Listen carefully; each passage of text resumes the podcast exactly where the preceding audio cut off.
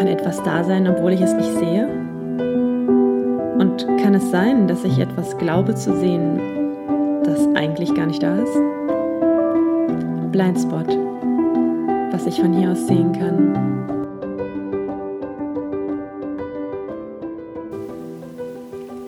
Hallo, herzlich willkommen zu einer neuen Episode von Blindspot. Erstmal will ich starten mit ein bisschen Housekeeping. Ähm, ich habe Fragen von euch bekommen und zwar vor allem zum Intro. Ähm, viele haben mir geschrieben oder auch erzählt oder gesagt, dass ihnen die Intro-Musik so gut gefällt und ob ich die vielleicht selber geschrieben habe schön wäre es, hätte ich total gerne. Ähm, nee, ich habe diese Musik tatsächlich von ähm, Premium Beat. Das ist so ein Anbieter, bei dem man Musikstücke kaufen kann, einfach auch für Werbezwecke oder eben für genau sowas, wenn du einen Podcast aufnehmen möchtest oder was ähnliches. Und die Musik, die ich mir ausgesucht habe, die heißt Fallen Grace. Und der Künstler nennt sich Remember the Future und ist ein kroatischer Musiker. Ich würde ihn auch total gerne verlinken. Ähm, ich habe aber leider jetzt auch mal bei Instagram gesucht und auch bei Google nichts gefunden. Ähm, vielleicht möchte er auch einfach anonym bleiben und äh, falls irgendjemand ihn kennt und ja, den verlinken kann, dann tut das sehr gerne. Da würde ich mich freuen. Ach, apropos was verlinken und so weiter, das kann man jetzt auch alles machen. Und zwar habe ich für Blindspot Podcast einen Instagram-Account eingerichtet. Blindspot-Podcast heißt der. Da werde ich auch immer mal ein paar Fotos rausstellen. Da findet ihr dann auch die Bücher, über die ich spreche. Oder halt andere lustige Dinge und werdet informiert, wenn eine neue Podcast-Folge on air ist. Genauso wie wenn ihr das jetzt hier ähm, abonniert bei Apple Podcast oder Google Podcast. Ähm, demnächst werde ich das, den Podcast auch auf Spotify rausstellen. Und dann ähm, werdet ihr auch immer informiert, sobald eine neue Episode kommt. Ähm, zu der Musik wollte ich noch ein bisschen was erzählen. Und zwar, ich wollte es so gerne selber schreiben tatsächlich, weil ich auch Klavier spiele und so weiter. Ähm, und hatte so ein bisschen das Gefühl, kennt ihr das, wenn man immer so unwichtige Sachen vorschiebt, um die wesentlichen Sachen nicht zu machen. Also ich habe mich unglaublich lange damit beschäftigt, ein Bild zu malen oder ein Logo zu kreieren für den Podcast. Und, und dann habe ich mich darin komplett verloren, bevor ich überhaupt die erste Episode aufgenommen habe.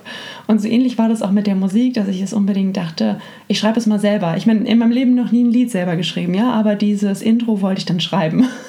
und ähm, ja, und habe dann irgendwann festgestellt, ich glaube, das ist eigentlich eine Verhinderungstaktik, die ich hier gerade mache, mich mit lauter Sachen aufzuhalten, die vielleicht gar nicht relevant sind. Und dann wollte ich noch was erzählen, was auch ähm, mit Musik und Lied zu tun hat. Und zwar, nachdem ich dann diese ganze Intro-Musik und alles fertig hatte, habe ich tatsächlich ähm, mein erstes Lied geschrieben. Juhu! Und zwar habe ich neulich zum Geburtstag äh, meines Freundes ihm ein Lied komponiert. Also ich habe den Text geschrieben und dann habe ich es komponiert. Ähm, und dabei ist wieder was Lustiges passiert, was wunderbar hier reinpasst, denn ich weiß nicht, ob ihr diese Figuren kennt, diese, diese Matroschkas nennen sich die und im Englischen nennt sich das Russian Dolls. Und eine ähm, Zeile in meinem Lied heißt es, To me you're like a Russian doll.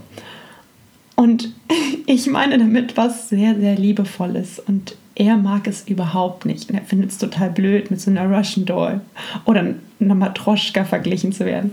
Ähm, und das finde ich so lustig, weil das doch manchmal so ist, dass wir, also wenn man, wenn man den, den Hintergrund erklärt und eine Sache einer Person eigentlich erstmal erklären muss, was damit alles gemeint ist, dann hat man es, glaube ich, einfach nicht getroffen. Und ich bin schon wahnsinnig lange auf der Suche nach einem Wort, das das beschreibt. Und deswegen erzähle ich euch das jetzt in der Hoffnung, ähm, dass ihr mir dann vielleicht auch sagen könnt, welches Wort besser passen würde. Denn als ich ihn kennengelernt habe, ähm, es war wieder so, eine Zwiebel passt auch dazu, aber das ist auch kein schönes Wort. Es war so, dass ähm, ich habe ihn an einer meiner Coaching-Ausbildung kennengelernt und wir haben uns super gut verstanden, hatten tolle Gespräche über die Zeit haben wir dann festgestellt, dass wir beide gerne singen, gerne Musik machen, auch zusammen Musik machen. Und es kam quasi wie bei so einer Matroschka immer ein neues Geschenk zum Vorschein in ihm drin. Ne? Dann, ähm, dann war dies toll, dann war das toll, dann war jenes toll. Und so geht das immer noch weiter in unserer Beziehung. Und für mich ist das einfach dieses Wort. Ähm, also ich sehe diese, diese Puppe vor mir und immer wieder, wie man was Neues auspackt und sich freut. Ähm, ja, und da wollte ich, das wollte ich ihm so schön darlegen, aber leider ist es bei ihm gar nicht so angekommen. Und das ist auch wieder so ein, einfach ein schönes Beispiel dafür, dass man, wenn man Geschenke macht, auch immer darauf achten sollte, dass sie ja für den anderen einfach ein Geschenk sein sollen. Und ähm, ja, das manchmal einfach bei dem anderen ganz anders ankommt. Vielleicht hat er eine bestimmte Assoziation auch mit diesem Matroschkas, ne? Und ähm, ich nicht. Ich hatte eine komplett durchgängig positive Assoziation dazu. Jedenfalls, ich bin auf der Suche nach einem wunderschönen Wort für meinen Freund. Wenn ihr es findet, ähm, Schreibt es mir gerne bei Instagram auf den Account oder ich weiß nicht, ob man das auch kommentieren kann. Ich glaube schon da bei ähm, Apple Podcasts. Ich würde mich sehr freuen. Ähm, und stelle dann auch gerne in einer der kommenden Episoden ähm, das neue Wort vor. ja. Gut. Jetzt haben wir das Housekeeping ein bisschen abgeschlossen. Ähm, worüber ich heute sprechen wollte, die Episode soll heißen, was ich von hier aus sehen kann. Das ist auch der Untertitel von diesem Podcast. Und es ist ähm, auf Grundlage eines Buches entstanden, äh, das mir meine liebe Freundin Lausi mal empfohlen hat. Und zwar äh, hat sie mir dieses Buch ein bisschen, ein bisschen aufgedrängt. Sie meinte, hier Ninja, ich glaube, das wird dir gefallen. Und sie lag goldrichtig. Das Buch heißt Was man von hier aus sehen kann von Mariana Lecki. Ich habe mir inzwischen noch zwei weitere Bücher von Mariana Lecki gekauft, weil sie einen wunder, wundervollen Stil einfach hat. Ähm, und das Buch ist voller Weisheiten, die auf so eine ganz subtile und manchmal auch direkte, aber immer ziemlich unterhaltsame und sehr berührende Weise transportiert werden. Das Buch hat mir dabei geholfen, in Worte zu fassen, worüber ich in diesem Podcast eigentlich sprechen möchte.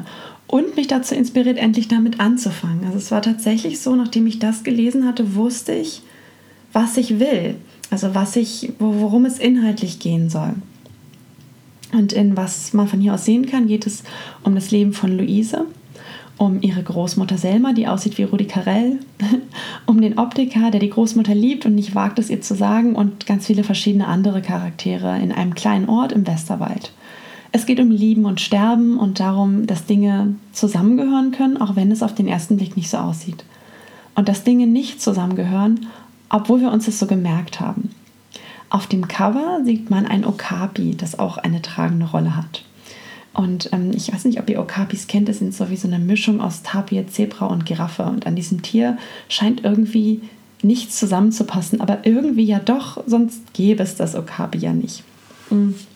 Und weil mir das Buch so gut gefällt ähm, und weil ich so ein Typ bin, der meistens so die erste Seite lesen muss, um zu gucken, ob das Buch was für mich ist, möchte ich euch ähm, mal die ersten anderthalb Seiten vorlesen, weil mir die so gut gefallen.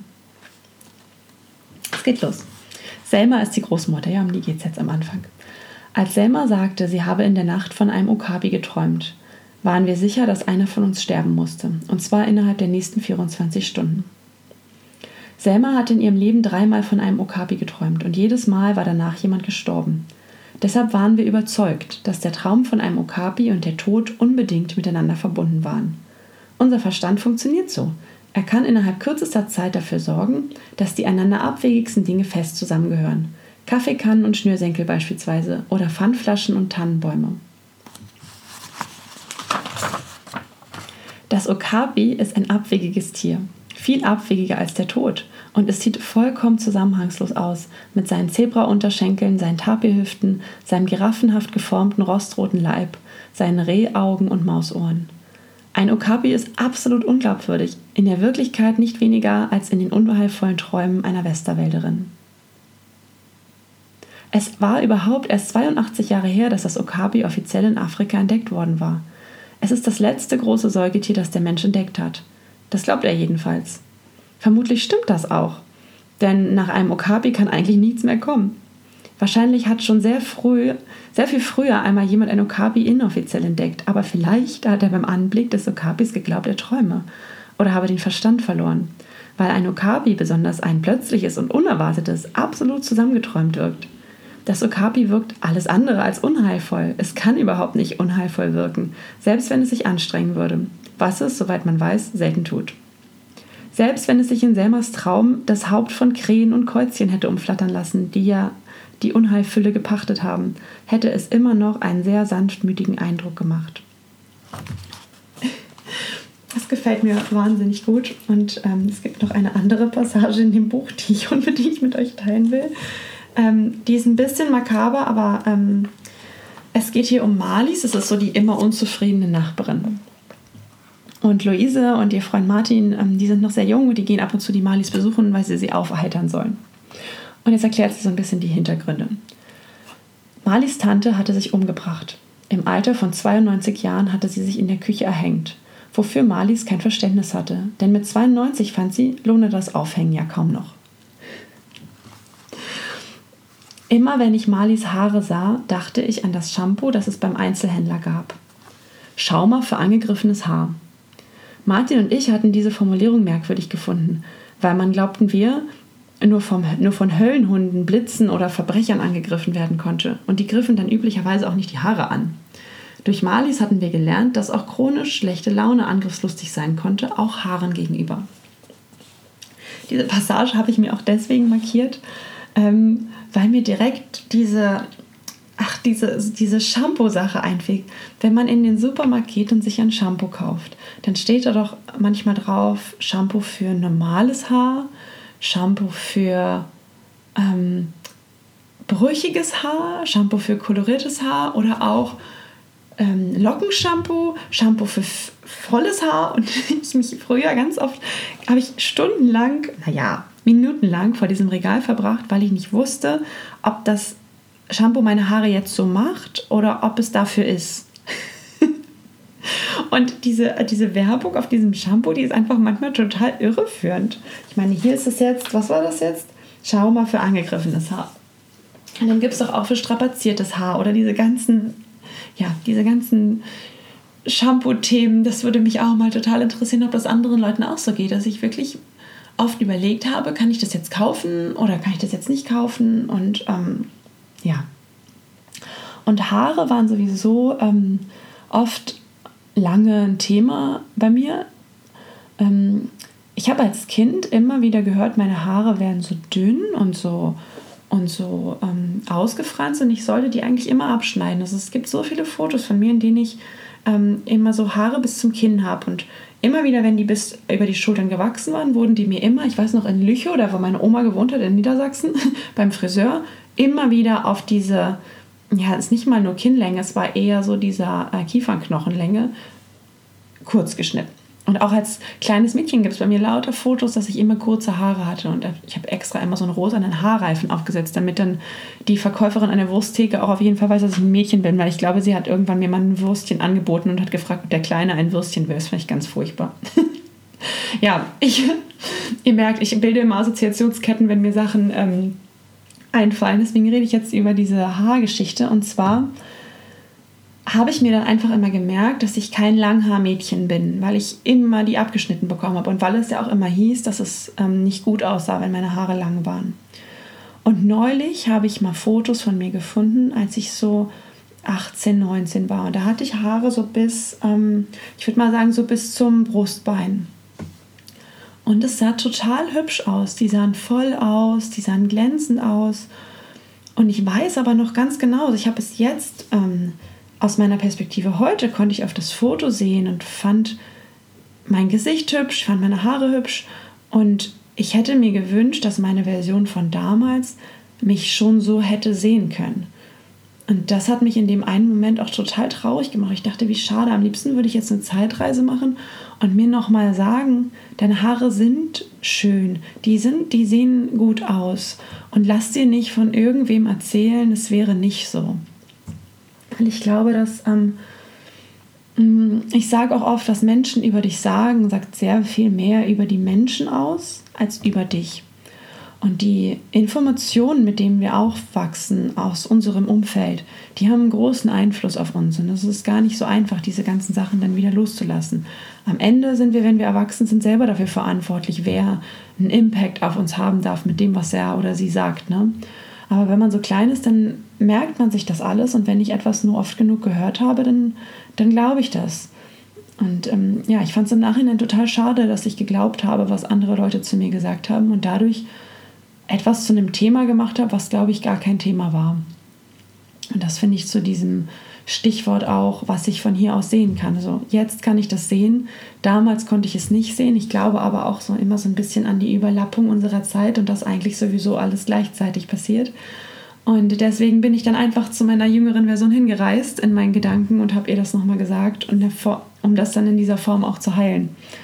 Ähm, ja, deswegen lasst euch nicht so viel Blödsinn erzählen. Achtet ein bisschen auf das, was ihr glauben möchtet oder nicht. Und checkt immer mal ein bisschen selber. Ne? Ähm, ja, wie es der anderen Person vielleicht auch gerade geht in dem Moment, in dem sie euch was sagt oder was deren Hintergrundgeschichte ist oder was deren Erfahrungen mit Themen sind, um dann eine Sache auch wieder anders einordnen zu können. Geht übrigens, ähm, ist auf Komplimente genauso bezogen. Aber darüber möchte ich in der nächsten Episode sprechen, denn sonst wird es hier zu lang. Lustig, ich habe jetzt gerade gedacht, dass ich in dieser Episode zusammenhangslos ganz viele Themen aneinandergereiht habe, die eigentlich gar nicht zusammengehören. Ähm, ja, und darum ging es ja eigentlich genauso. Denn vielleicht gehört ja doch all das, all das, über das ich jetzt hier gesprochen habe, in irgendeiner Form zusammen. In diesem Sinne wünsche ich euch einen wundervollen Tag und bis zum nächsten Mal. Ciao!